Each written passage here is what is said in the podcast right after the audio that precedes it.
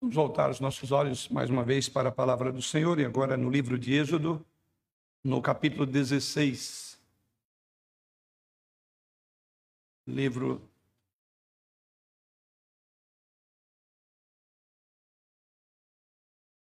de Êxodo, segundo livro de Moisés, no capítulo 16. E nós vamos ler os últimos 22, os últimos versículos, ou seja, a partir do verso 22 até o verso de número 36. Êxodo, capítulo 16, versos 22 ao verso 36, quando assim nos diz o Senhor por meio da sua palavra. Ao sexto dia colheram pão em dobro, dois gomers para cada um, e os principais da congregação vieram e contaram-no a Moisés. Respondeu-lhes ele: Isto é o que disse o Senhor Amanhã é repouso, o santo sábado do Senhor. O que quiserdes cozer no forno, cozeio. E o que quiserdes cozer em água, cozeio em água. E tudo que cobrar e tudo que sobrar, separai, guardando para a manhã seguinte. E guardaram-no até pela manhã seguinte, como Moisés ordenara, e não cheirou mal, nem deu bichos. Então disse Moisés: Comei hoje, porquanto o sábado é do Senhor. Hoje não achareis no campo. Seis dias o colhereis, mas o sétimo dia é o sábado, nele não haverá. Ao sétimo dia saíram alguns do povo para o colher, porém não o acharam. Então disse o Senhor a Moisés: Até quando recusareis guardar os meus mandamentos e as minhas leis? Considerai que o Senhor vos deu o sábado. Por isso ele, no sexto dia, vos dá pão para dois dias, cada um fique onde está, ninguém saia do seu lugar no sétimo dia. Assim descansou o povo no sétimo dia. Deu-lhe a casa de Israel o nome de Maná. Era como semente de coentro branco e de sabor como de bolos de mel. Disse Moisés: Esta é a palavra que o Senhor ordenou. Dele encherás um gomer e o guardarás para as vossas gerações para que vejam o pão com que vos sustentei no deserto, quando vos tirei do Egito. Disse também Moisés a Arão: Tomai um vaso, mete nele um gomer cheio de maná e coloca-o diante do Senhor para guardar-se as vossas gerações. Como o Senhor ordenara a Moisés, assim Arão o colocou diante do testemunho para o guardar. E comeram os filhos de Israel maná, quarenta anos, até que entraram em terra habitada. Comeram maná até que chegaram aos termos da terra de Canaã. Gomer é a décima parte do Efa. Sim, concluímos a leitura que eu diria que começamos na semana passada deste capítulo 16. A última mensagem que nós trouxemos aos irmãos e encontra-se exatamente nesse mesmo capítulo e caminhamos aí pelos versículos de número 1 e chegamos até o versículo de número 21. E na semana passada, a passagem, nós vimos a resposta de Deus quando eles, na verdade, iniciaram a sua jornada pelo deserto e começaram a resmungar e a reclamar do Senhor. Porque, segundo eles imaginavam, não havia suprimento. No entanto, o que vimos na semana passada, que em vez de Deus lidar com ele com repreensão, o que era perfeitamente justo se assim o fizesse, em vez de lidar com eles em julgamento. Notamos na semana passada a extraordinária misericórdia, a extraordinária paciência, a extraordinária graça de Deus em prover as necessidades do seu povo. Nesta noite nós vamos continuar nesta mesma história. Agora observaremos como Deus lhes ensinará através da sua provisão graciosa. Como Deus tratará os corações descontentes. Irmãos, hoje vivemos uma que eu chamaria uma profunda epidemia, epidemia em nossa cultura. Talvez o ritmo, uma epidemia de insatisfação. As pessoas não se saciam com nada e são sempre à procura de algo mais.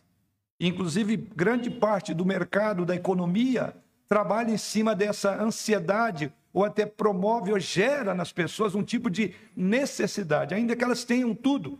Então nós diremos que nós diríamos então que de fato vivemos uma epidemia de profunda insatisfação entre as pessoas na nossa cultura.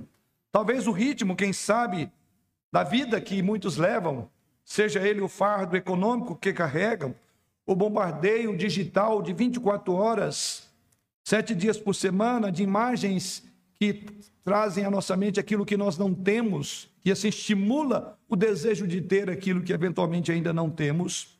Quando nós olhamos para o livro de Êxodo, em particular nessa passagem desta noite, no capítulo 16, nós estamos voltando a este capítulo novamente para observar aqui que há um plano de tratamento divino para esses corações insatisfeitos, para esses corações descontentes.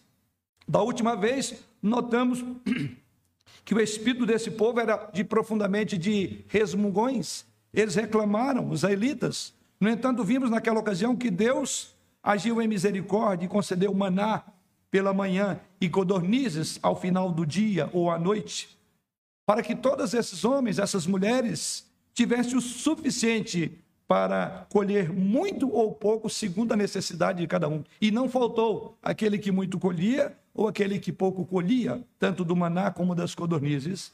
Mas hoje nós queremos, nessa noite, é aprender as lições práticas que Deus nos dá através desses corações insatisfeitos. O tema nosso continua sendo o mesmo da semana passada, aprendendo de Deus através de sua provisão. E esse é o nosso segundo momento sobre este tema.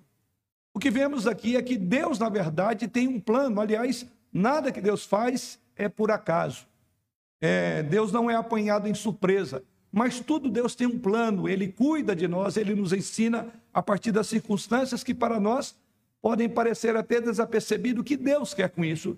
Mas o que vemos na passagem essa noite é que Deus tinha um plano para o seu povo e Deus queria que seu povo aprendesse algumas lições importantes sobre o que significa realmente confiar nele. É o grande ensino do capítulo 16. Deus está ensinando o que significa realmente esse povo confiar no Senhor e não na sua, na sua própria a capacidade de prover recursos. Deus os libertou da escravidão, como vimos até aqui, e Deus tem como propósito agora levar eles até o Monte Sinai para ali receber a sua lei, o que veremos nas próximas mensagens. Mas há coisas para o seu próprio bem que eles devem aprender antes de chegar no Sinai, antes de receber as tábuas da lei. Portanto, Deus agora haverá de testá-los. E os versículos que nós temos diante dos nossos olhos essa noite ajudam-nos a entender qual é o objetivo que Deus tinha com relação a essa sua provisão.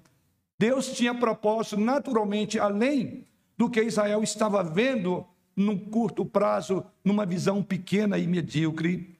Está muito claro isso quando nós olhamos que há lições muito importantes que o povo ainda não tinha se apercebido dela e essas lições encontramos voltando um pouco no mesmo capítulo, os versos 4 e os versos 5 são muito claros em dizer o propósito de Deus para este acontecimento. E lemos versos 4 e 5.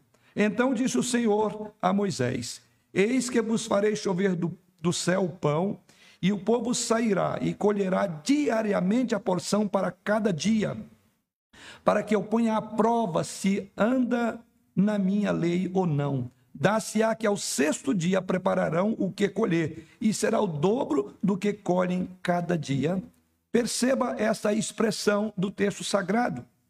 Registra aqui que Deus haveria de dar uma provisão miraculosa para o povo de Israel, enquanto eles estariam ali no deserto. Mas, olhando com um olhar mais atento, especificamente para esses dois versículos, é evidente que há muito mais nesse texto do que uma disposição de atender necessidades físicas e pessoais. O foco do povo era exatamente o pão, era o maná, ou melhor, era a comida que eles tinham deixado no Egito e tinha com, com, com fartura. Mas observe, era mais do que o maná que desceu do céu. Deus tinha uma lição a importante a dar ao seu povo sobre como aprender a confiar nele, é exatamente isso que encontramos no verso de número 4. Para cada dia Deus haveria de prover, para que eu ponha, final do verso 4, diz o texto, a prova se anda na minha lei ou não. Então aqui Deus tem um propósito muito claro. Deus diz: Eu quero ensinar esse seu povo, esse povo, se eles andam na minha lei ou não. Eles estão preocupados a curto prazo com a fome que bateu no, no, no estômago. Mas eu estou olhando algo muito maior. Eu quero treinar esse povo. Então, o texto sagrado diz: eu farei isso cada dia. E aqui então encontramos uma série de coisas importantes a serem observadas aqui com relação à provisão desse maná. E é para essa série de coisas importantes que nós vamos voltar os olhos nessa noite. Mas mais uma vez vamos buscar a direção do Senhor. Pai, nós louvamos o teu nome pela tua bondade em estar na tua casa nesta noite. Te louvamos pela saúde, o vigor físico, a disposição que nos destes para subir à tua casa aqui ou aqueles que em seus lares estão acompanhando, estão sendo também instruídos por meio da tua palavra. Agora, ó Pai, abra os nossos olhos para que possamos olhar e enxergar além da letra da tua palavra. Conduza o nosso coração em obediência ao Senhor Jesus, pois Ele, o Senhor da glória, é a Ele e por causa dele é que nós oramos e nos colocamos diante do Senhor nessa noite. Amém. Quais são essas coisas importantes que devemos observar com relação à provisão do maná. Primeira delas, o contexto para esta lição foi uma necessidade. Porque se não fosse essa necessidade, se, não, se eles não tivessem sentido fome, ou no texto anterior, do capítulo 15, se não tivessem sentido sede, eles não clamariam a Deus. Então a primeira coisa que nós observamos é que a necessidade foi um meio pelo qual Deus haveria de prover instrução Deus haveria de prover mais do que o alimento físico no qual eles estavam olhando. Era algo muito maior. A resposta de Deus é muito clara no texto sagrado. Mais uma vez, nós ouvimos o espírito de resmungo, de reclamação do povo de Deus. Imediatamente após o fornecimento de água em Mara, conforme vemos o final do capítulo 15, e ali depois em Elim, como Deus provê, eles mais uma vez partem agora para o deserto e eles mais uma vez estão numa posição de reclamação, diz o texto sagrado. No entanto, o que encontramos no texto é que desta vez nós veremos uma noção mais completa dos seus corações, porque Deus queria provar. Essa é a palavrinha no final do verso de número 4. Deus estava colocando o seu povo à prova. Eles estão com fome aqui no nosso contexto estão com medo. E eles agora começam a rebelar contra Moisés e até mesmo contra Deus. Isso vimos a semana passada, os versículos 2 e 3. Eles reclamam contra Moisés, reclamam contra Deus. Então o que vemos aqui é que a necessidade imediata, o medo resultante fizeram com que essas pessoas iniciassem um caminho perigoso de reclamação, de ingratidão. Então a primeira coisa que nós vemos no texto, que ele é um contexto para a a, a Deus trabalhar foi a necessidade. Deus permitiu que eles sentissem ou que ficassem necessitados, por assim dizer, num primeiro momento. Mas o segundo ponto que nós podemos observar, que Deus não apenas usa essa necessidade no contexto, mas Deus agora ele vai usar ela para ensinar uma lição muito maior sobre a sua provisão diária. Era muito mais do que apenas uma necessidade que Deus está ensinando aqui é uma lição de como que ele poderia e haveria de prover diariamente o pão para alimentar a sua fome e a água para saciar a sua sede. A resposta de Deus foi colocada aqui através de Moisés. E Deus haveria de usar essa situação como uma oportunidade para testar os israelitas. Isso está no versículo de número 4. A relação, a redação do texto é muito clara. Os versos 4 e 5 deixam muito claro: Deus diz, disse: Eu vou colocar esse povo à prova. Mas me chama a atenção e observe aí comigo nos versos 4 e 5. Veja quantas vezes a ideia de diariamente, cada dia, acontece. Isso há um destaque daquilo que Deus está dizendo ao seu povo.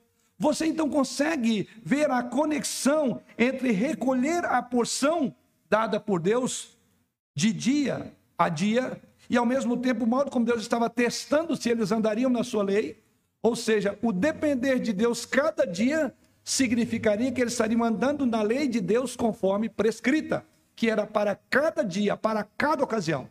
E é isso que Deus está dizendo, eu quero ver até onde eles vão me obedecer e vão crer na minha provisão para cada dia.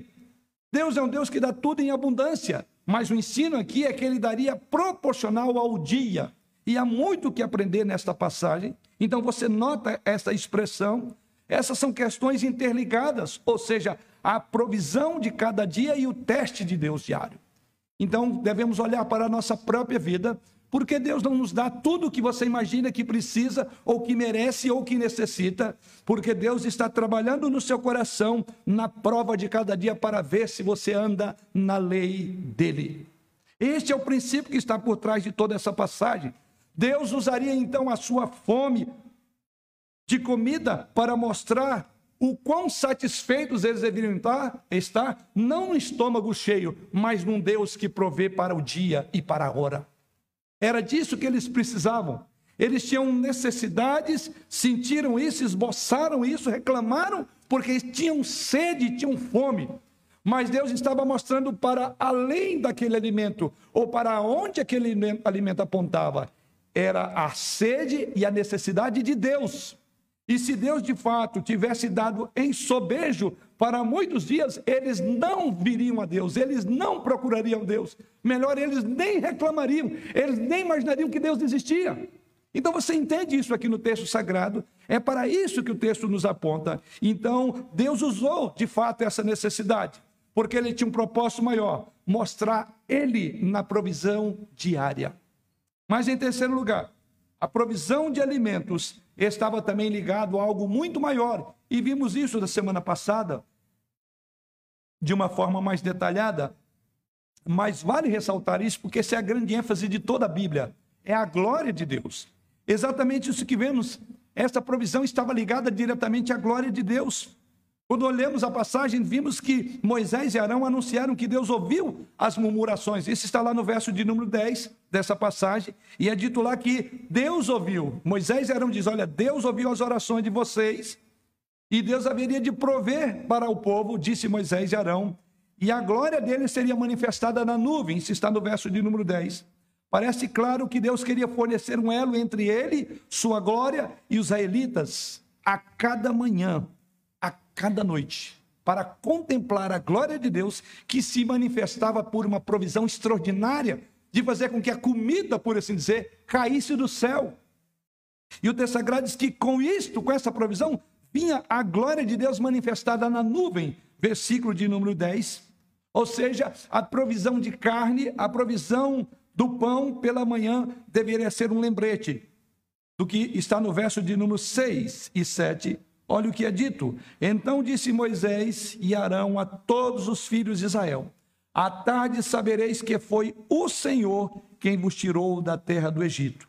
E pela manhã vereis a glória do Senhor, porquanto ouviu as vossas murmurações, pois quem somos nós para que murmureis contra nós? Veja a ênfase de Moisés e Arão ao falar ao povo. Ele diz: à tarde quando Deus prover este meio para vocês com as codornizes, ele diz: vocês saberão que foi o Senhor que os tirou da terra do Egito.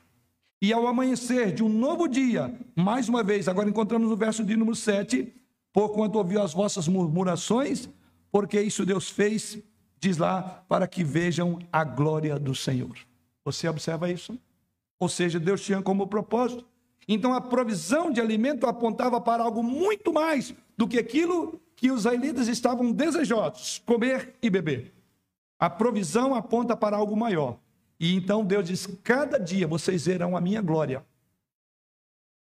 Ainda que para isso eu tenha que atrair a atenção de vocês com o pão que você come de manhã e a carne que te alimenta à noite.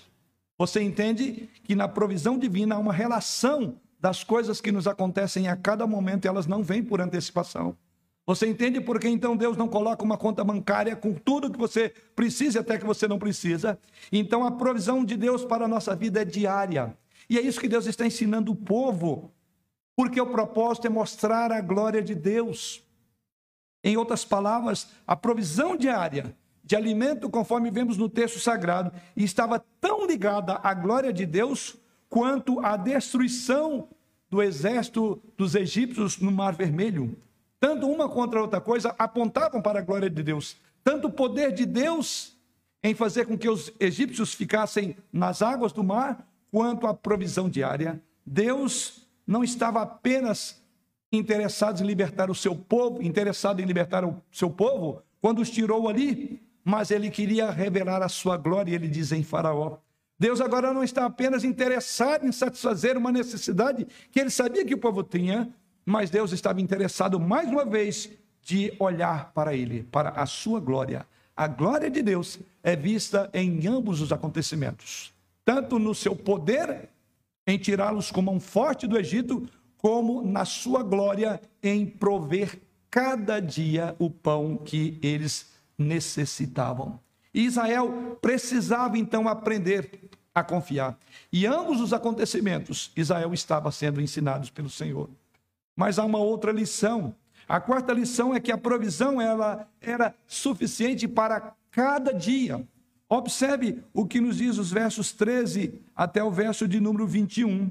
Diz o texto sagrado: À tarde subiram codornizes e cobriram o arraial. Pela manhã jazia o orvalho ao redor do arraial.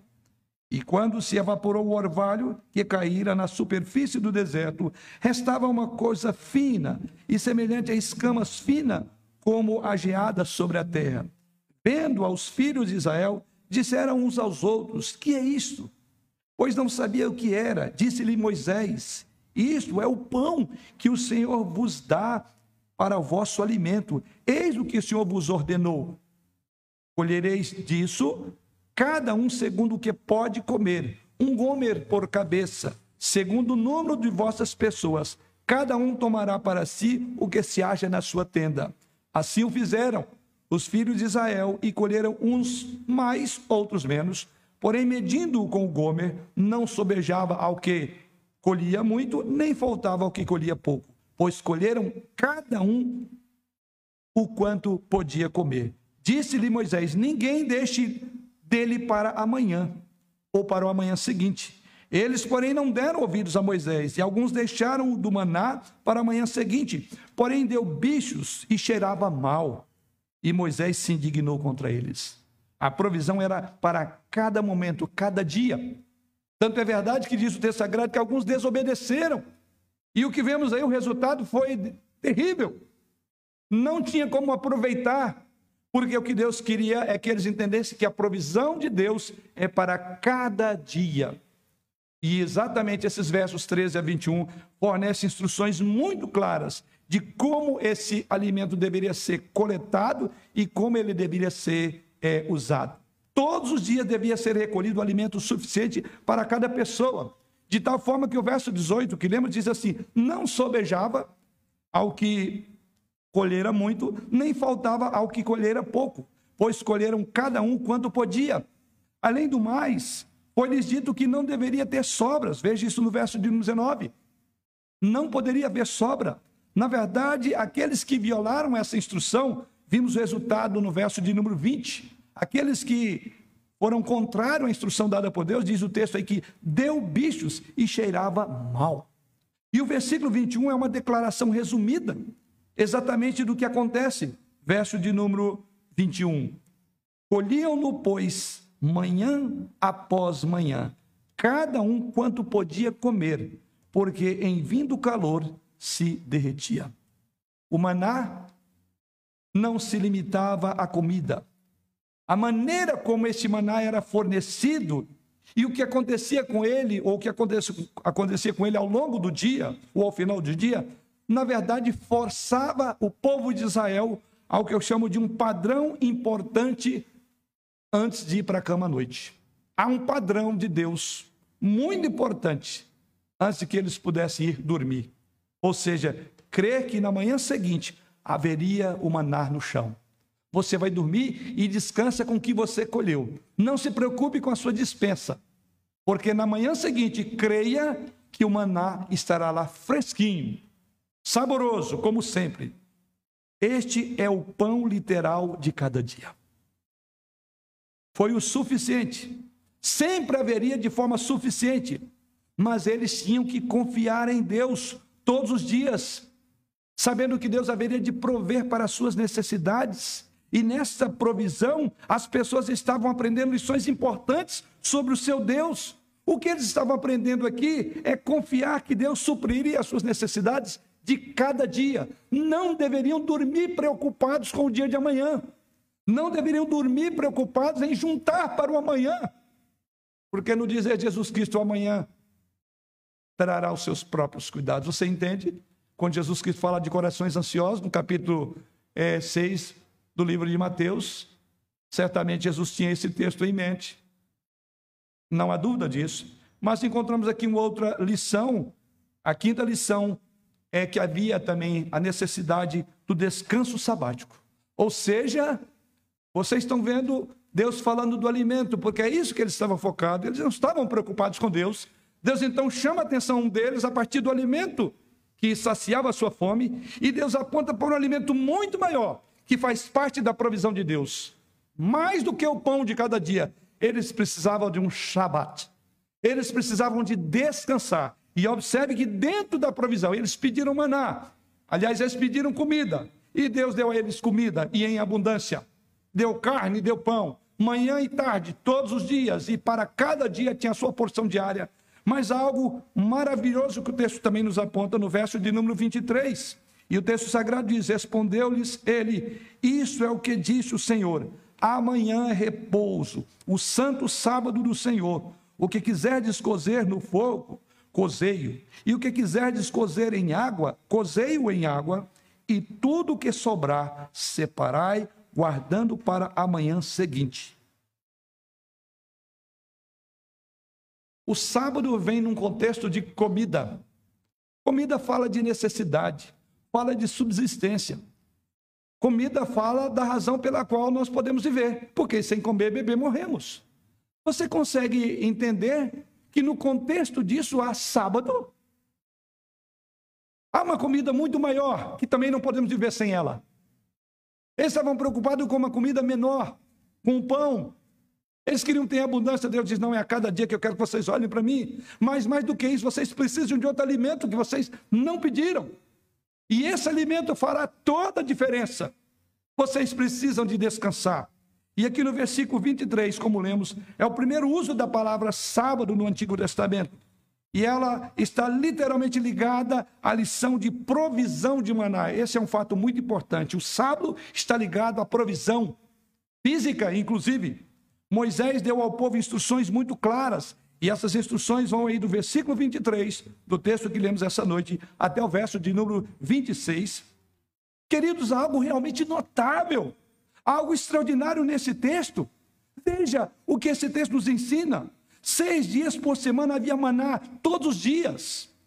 E se um israelita juntava mais do que era necessário, também vimos até aqui que isso apodrecia, dava bicho, cheirava mal. Mas o texto diz aqui que no sexto dia o povo deveria reunir o suficiente para o sexto e o sétimo. E chama-nos atenção, é surpreendente, porque nesta ocasião era preservado, não dava bicho. O que se colhia em dobro na sexta, para não atuar, não trabalhar no sábado, diz o texto que ele era preservado. Seis dias por semana eles tinham que crer que Deus proveria. E um dia por semana eles deveriam reunir mais, também crendo que Deus seria novamente fiel à sua palavra. Você entende para onde o sábado, o dia de descanso, o nosso domingo aponta? Você consegue enxergar isto? Portanto, todas as semanas, o que vemos aqui é que Israel tinha que viver pela fé. Eles tinham que crer, primeiramente, que Deus proveria as suas necessidades para cada dia. Ninguém precisa de juntar para amanhã, para o pão de cada dia. Em segundo lugar, sendo assim, eles deveriam obedecer às instruções de Deus se eles não obedecessem, não teria, ou seu cuidado pessoal seria um desastre, acumularia morte, porque apodrecia, diz o texto.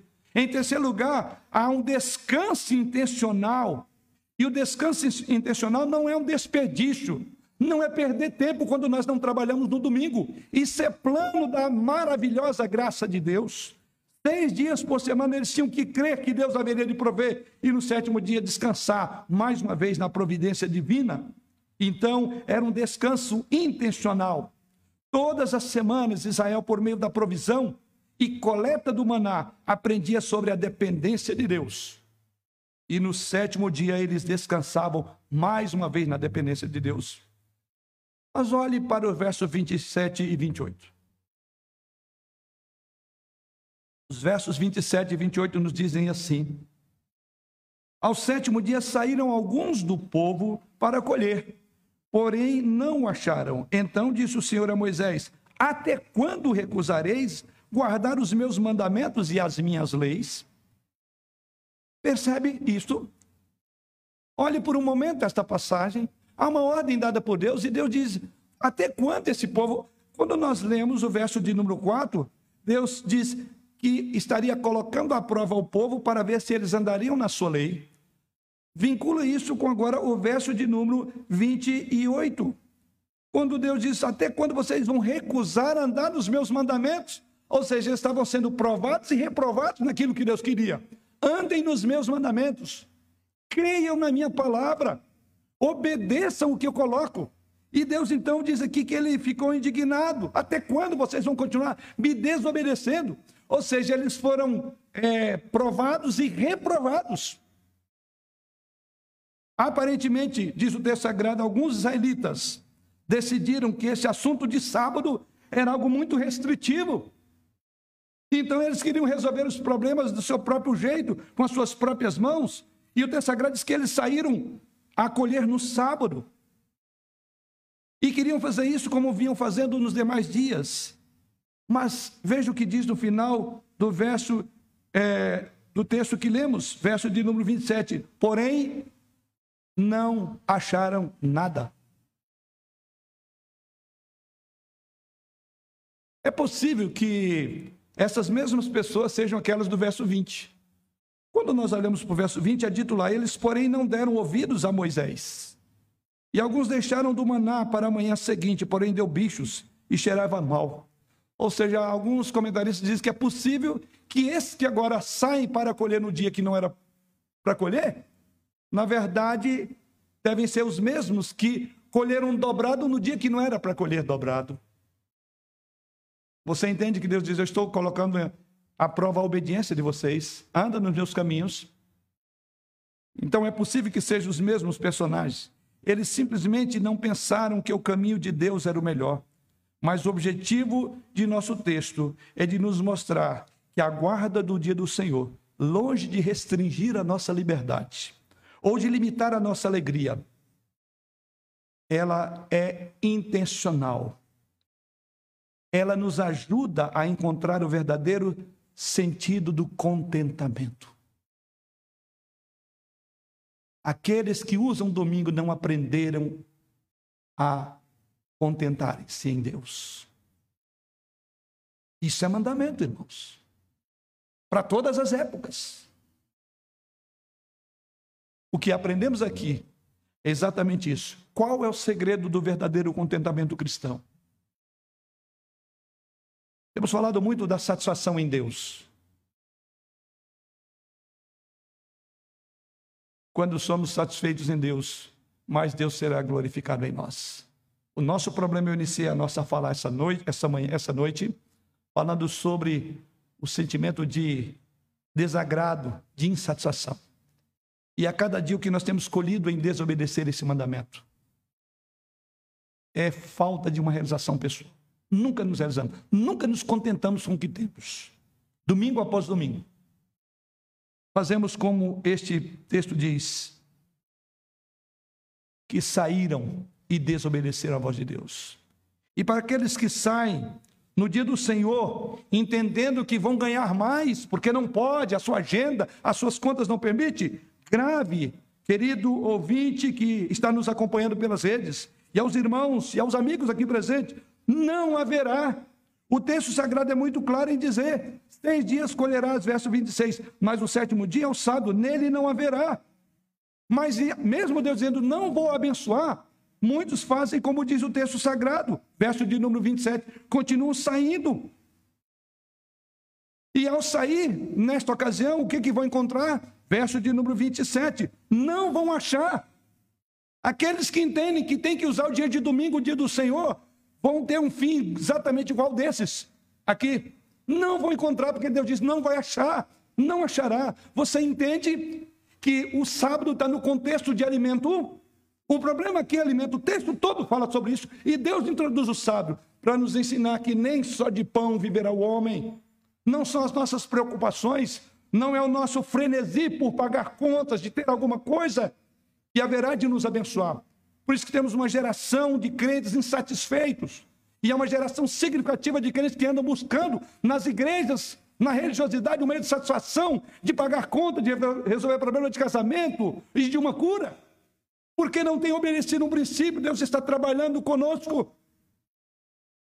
Esse texto tem muito a nos ensinar. Deus intencionalmente fez o sábado para ser uma parte da nossa vida. O que vemos nesse texto é que havia uma desobediência. Conforme o verso de número 20, né? Eles tentaram acumular o seu maná quando foram instruídos a não fazer, no verso 20. E um pouco mais à frente, no verso 27, eles saem quando for ordenado a não sair. Ou seja, o princípio que está por trás aqui é desobediência. Seja esses do verso 20 ou do verso seguinte, ou seja, a desobediência. Você vê que essas mesmas pessoas demonstram uma falta de confiança de que Deus proverá, eles são insatisfeitos. Eles simplesmente não pensam que o caminho de Deus seja o melhor. Mas o objetivo do nosso texto é exatamente nos mostrar que a guarda do dia do Senhor, longe de restringir a nossa liberdade, longe de limitar a nossa alegria, ela, na verdade, nos trará contentamento. Porque é Deus que traz contentamento. O que vemos nessa passagem, irmãos, é que Deus intencionalmente fez o dia de descanso para uma parte da nossa vida. Faz parte do nosso comer e do nosso beber. Aí talvez você pergunta, mas por quê? Por que, que isso está aqui no texto? O sábado, no texto sagrado, ou domingo, como nós o, o fazemos hoje, é um lembrete de que a vida não consiste em coletar, em assar e em armazenar o maná. Em vez disso, o maná deveria ser algo que direcionasse o povo de volta para Deus. A ideia é que o maná nos leva de volta para Deus. A necessidade nos faz olhar para Deus. Se nós não tivéssemos necessidade, nós não oraríamos, nós não viríamos à igreja, nós não procuraríamos a Deus por aquilo que Ele é. Então você percebe, o maná aponta para Deus. E quando eles chegam ali na mesa, ele diz: agora vocês precisam olhar para algo além do que vocês estão comendo, essas codornizes. Vocês olhem para mim, porque eu é que alimento as vossas almas. A economia da provisão de Deus foi projetada para atender às necessidades do seu povo, ao mesmo tempo em que haveria de lembrá-los da sua necessidade final deles. O maná e o dia de descanso estavam enviando uma mensagem para a nação de Israel. A mensagem é: Deus é capaz de atender às suas necessidades. Em outras palavras, o maná e o sábio estavam dizendo: o homem não vive só de pão. Nós precisamos mais do que o pão de cada dia. Mais do que uma vida confortável, mais do que saúde, porque nem só de pão o homem vive. Aliás, essa palavra foi a que Jesus citou. E esse texto está em Deuteronômio capítulo 8, verso 3. E assim nos diz a palavra do Senhor. Ele te humilhou e te deixou ter fome. Veja aqui, como é escrito isso em Deuteronômio 8:3. Ele te humilhou e te deixou ter fome e te sustentou com maná, que tu não conhecias, nem teus pais o conheciam, para te dar a entender que não só de pão viverá o homem, mas de tudo que procede da boca do Senhor viverá o homem. Este texto foi citado por Jesus Cristo na ocasião da sua tentação lá em Mateus capítulo 4, versículo 4. Quando Satanás tentou para que ele fizesse daquelas pedras pães, Jesus cita exatamente isso. Então, o que enxergamos é que este pão, este maná, apontava não para o alimento físico, porque não é só de pão que nós vivemos. Nem só de pão viverá o homem, mas de tudo que procede da boca do Senhor viverá o homem. A prova, a fome humana e o descanso, todos eles apontavam. Todos eles foram planejados por Deus para demonstrar, mais do que qualquer coisa, que nós, que Israel, que o povo de Deus precisa de algo muito importante: Deus. É de Deus que nós mais precisamos. Porque Deus foi capaz, em todo o tempo, de atender às necessidades deles. São essas são esses os pontos, são essas as lições que Deus ensina através da provisão diária do pão de cada dia, do maná, das codornizes e de um dia reservado para contemplar a sua glória, o dia de descanso. Como podemos concluir? Fazendo algumas aplicações.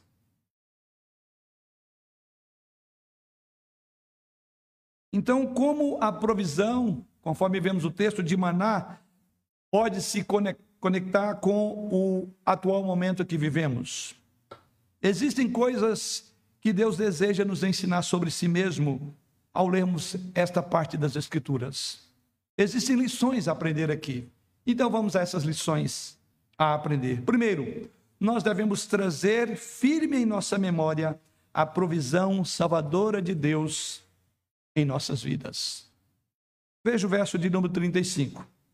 E comeram os filhos de Israel maná 40 anos, até que entraram em terra habitada. Comeram maná até que chegaram aos termos da terra de Canaã. Esse versículo nos afirma que as pessoas comeram maná no deserto por 40 anos. Afirma-nos ainda que, conforme Deus prometera, até chegar à terra prometida. Ninguém morreu de fome. Aliás, era uma acusação que eles fizeram. Nos tirou lá do Egito para nos matar de fome. Está aqui. 40 anos não faltou. Moisés deveria separar um gomer. Aliás, essa é outra colocação aqui, no verso anterior, nós enxergamos aí, 33. Disse também Moisés a Arão: Toma um vaso, mete nele um gomer cheio de, de maná e coloca-o diante do Senhor para guardar, guardar-se as vossas gerações. Por isso aqui, eles tinham que trazer a memória. E esse gomer aqui é cerca de dois litros. E o texto sagrado diz que dois litros do maná deveriam ser colocados numa jarra e ser preservado por todas as gerações na presença de Deus diante do Senhor, no ato de adoração, devia estar lá. Por quê? Seria uma espécie de memorial nacional da provisão salvadora e abundante de Deus, da sua graça. Era para lembrá-los de que eles poderiam confiar em Deus. Daí porque a nossa primeira aplicação, conforme vemos nesta passagem, ou seja, era para trazer na memória ou à memória o que aprendemos com isso, irmãos, é que Deus deseja que seu povo nunca se esqueça que a sua graça é suficiente para nós, que a sua força se aperfeiçoa na fraqueza. Não devemos esquecer que você deve buscar em primeiro lugar o reino de Deus e a sua justiça, e as demais coisas certamente lhe serão acrescentadas. Você deve se lembrar, é um memorial, de que o seu Pai que está no céu sabe o que de você precisa. Deus sustentará você todos os seus os dias. O Deus que te salvou, o Deus que te libertou, não vai deixar você morrer de fome na sua trajetória.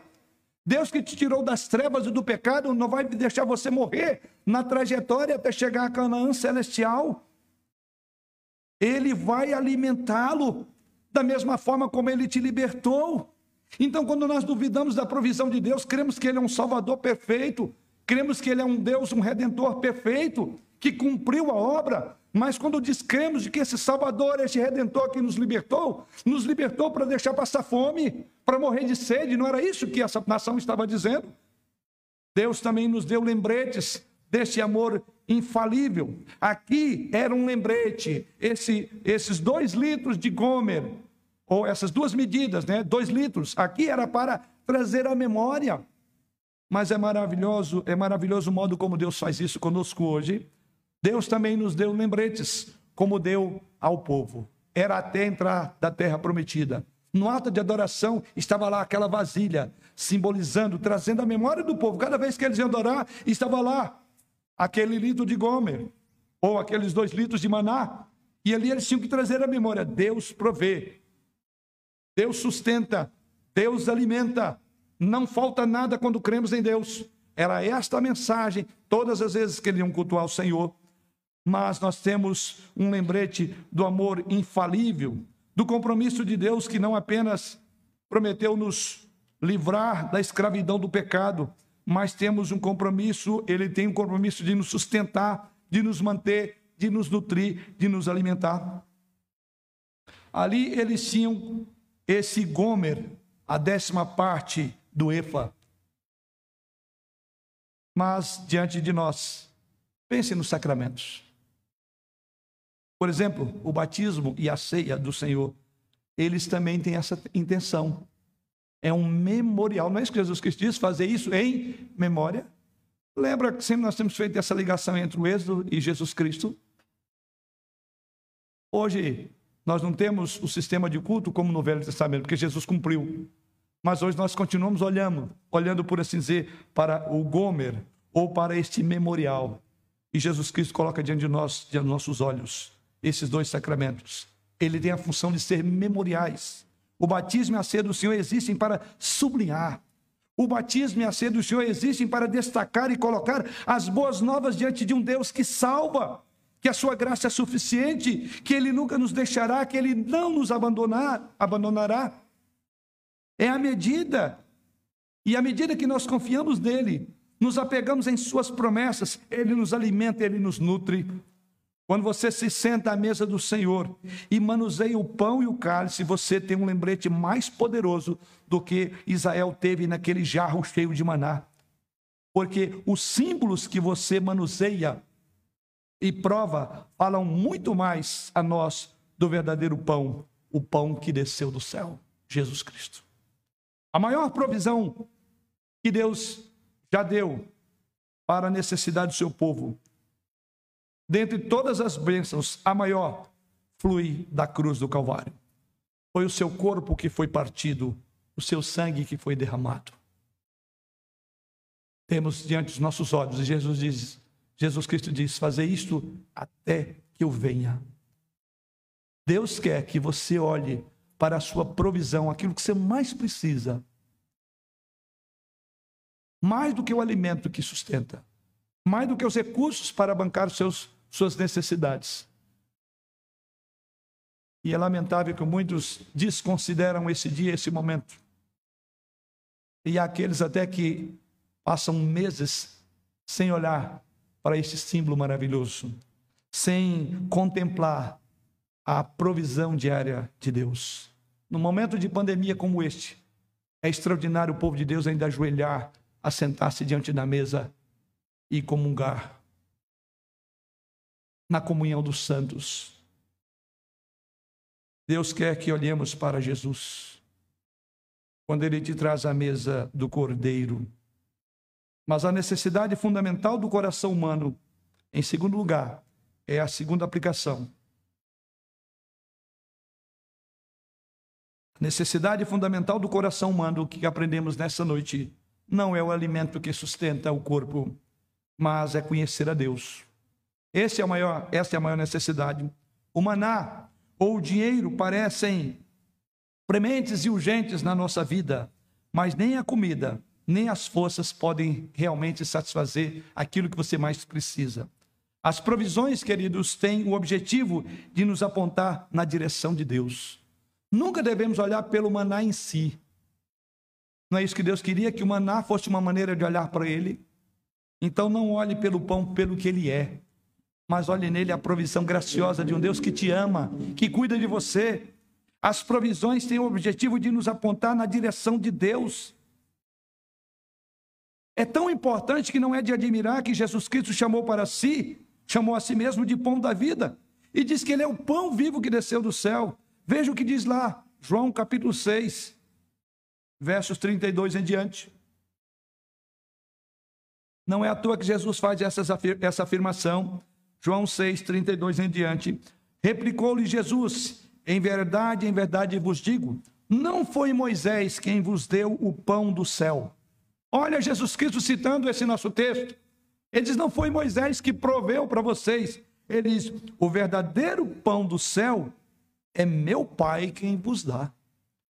A provisão vem sempre de Deus. Jesus prossegue no verso 33, porque o pão de Deus é o que desce do céu e que dá vida ao mundo. Vocês estão satisfeitos com o pão, mas ele diz que o verdadeiro pão é o que desce do céu, é o que dá vida ao mundo. Será que nós temos sede desse pão? Vontade dele? Queremos beber dessa água viva? como o próprio Jesus assim se coloca também, e é somente por meio de Jesus que nós podemos experimentar, queridos irmãos, a verdadeira satisfação, o verdadeiro contentamento, a verdadeira fome e sede. Aliás, Jesus prossegue dizendo no verso 34: Então lhes disseram, Senhor, dá-nos sempre desse pão. E no verso 35, Jesus então declarou-lhes, pois Jesus, eu sou o pão da vida. O que vem a mim jamais terá fome, o que crê em mim jamais terá sede. Você entende isso? O povo estava preocupado com o que comer, o que beber. E Jesus Cristo diz: na verdade, há um pão maior, que esse pão cotidiano aponta. Há uma sede maior que, se você não percebeu, é a sede que vai te matar aqui na eternidade, é a sede de mim. Eu sou o pão da vida, disse Jesus Cristo. O coração e o centro de, é o centro de todas as satisfações se encontram aqui onde Jesus Cristo diz você tem estado ocupado correndo em todas as direções. Você tem procurado atender às suas necessidades, as necessidades que vão dentro do seu coração. E eu creio que quanto mais você corre, mais você necessita, mais a sua necessidade aumenta. O seu coração é feito para encontrar satisfação aqui, em Jesus Cristo. Ele é o pão do céu dado aos pecadores, para que pela fé eles nunca tenham fome. Jesus Cristo diz isso. É de Jesus que o seu coração precisa, querido. Venha e se apegue a Jesus Cristo. Confie em Jesus Cristo, ele vai alimentar a sua alma. Ele vai nutrir o seu coração, ele vai saciar a sua sede. Ele haverá de saciá-lo na graça, e uma graça que não acabará, não se preocupe, não esgota, não esgota, é graça abundante. Porque Jesus diz: aquele que come não tem mais fome, o que bebe não tem mais sede. Como deveríamos ansiar mais por Jesus do que pelo pão cotidiano, pelas nossas necessidades diárias. Em terceiro lugar, a terceira aplicação é que Deus ainda é o provedor de tudo. Seja o maná, seja dinheiro ou graça, Deus é o provedor. Quando o apóstolo Paulo falou sobre a alegria da generosidade, ele fala do risco associado a dar, e ele disse o seguinte: Deus pode fazer-vos, segundo Coríntios capítulo 9, verso 8, Deus pode fazer-vos abundar em toda graça, a fim de que, tendo sempre em tudo ampla suficiência, superabundez em toda boa obra.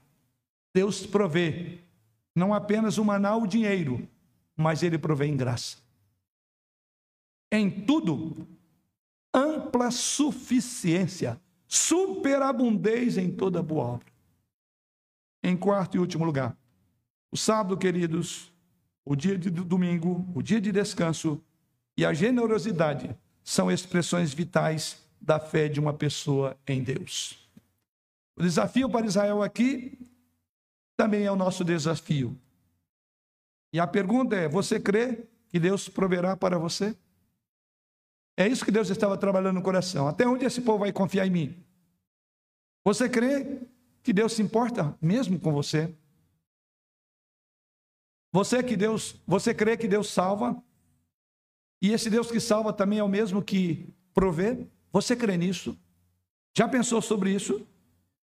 Nesse caso, então, o descanso intencional e de adoração está combinado também com uma adoração intencional. Ao descansar no dia do Senhor, você deve estar dizendo: Senhor Deus, eu sei que tu trabalhas o tempo todo em meu coração. Por outro lado, eu entendo que eu tenho trabalhado o tempo todo procurando acumular meu dinheiro, mas nunca esse dinheiro me trouxe segurança. E essa segurança nunca terei, se não em conhecer a ti. Portanto, Senhor, eu escolho descansar em ti. Eu escolho dar, porque mais bem-aventurado é dar do que receber. Você já passou por isso na sua experiência com Deus? O que vemos aqui e podemos aplicar é que o maná foi o ponto de partida da lição que nós, seres humanos, nunca devemos buscar as coisas diárias como a única paixão da nossa vida. Maná foi dado para alimentar os seus estômagos e as suas almas, não é isto? Maná nos lembra que Deus é confiável todos os dias. Lamentações de Jeremias, no capítulo 3, verso 22, lemos: O amor constante do Senhor nunca cessa, suas misericórdias nunca terminam, eles são novos a cada manhã, grande é a sua fidelidade. O Senhor é a minha porção, conclui Jeremias. O Senhor é a minha porção, diz minha alma, portanto esperarei nele. Você confia no Senhor, como Jeremias coloca aqui? O Senhor é a porção da minha alma, portanto confiarei nele. Qual é a porção da sua alma? Onde está a fonte do seu contentamento? Queridos, Deus separou o domingo como o dia do Senhor. E Ele quer que você confie nele para o descanso. Ele quer que você santifique esse dia, como fez para o povo aqui. O povo estava ligado na comida, em todo aquele frenesi do dia a dia. Aí Deus diz: para. Porque Deus santificou um dia. Porque Deus é o Deus que proverá. Deus não é devedor a ninguém.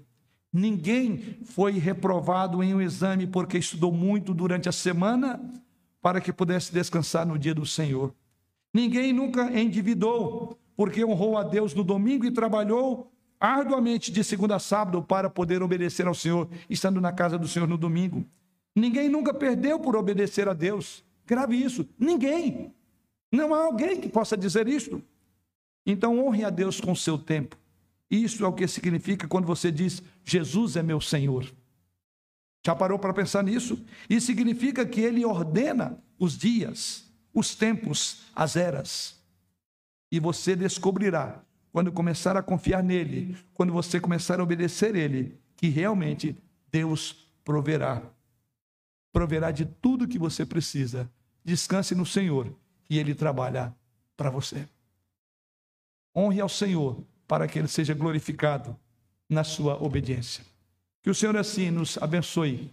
E essas lições aprendidas, certamente necessárias para a nação de Israel, chegam ao nosso coração essa noite, porque também precisamos aprender que nem só de pão viverá o homem. E mais do que o alimento, mais do que a roupa que veste, que vestimos, nós precisamos ter sede de Deus. Que o dia do Senhor seja o dia mais esperado. Que o dia do domingo seja um dia de comprometimento de alguém, de um povo que está com sede, quer ouvir Deus, quer ter comunhão com Deus, quer alimentar tanto quanto a necessidade que temos de segunda a sábado dos nossos afazeres. Que o Senhor assim nos direcione nessa nesse foco para a glória dele. Amém.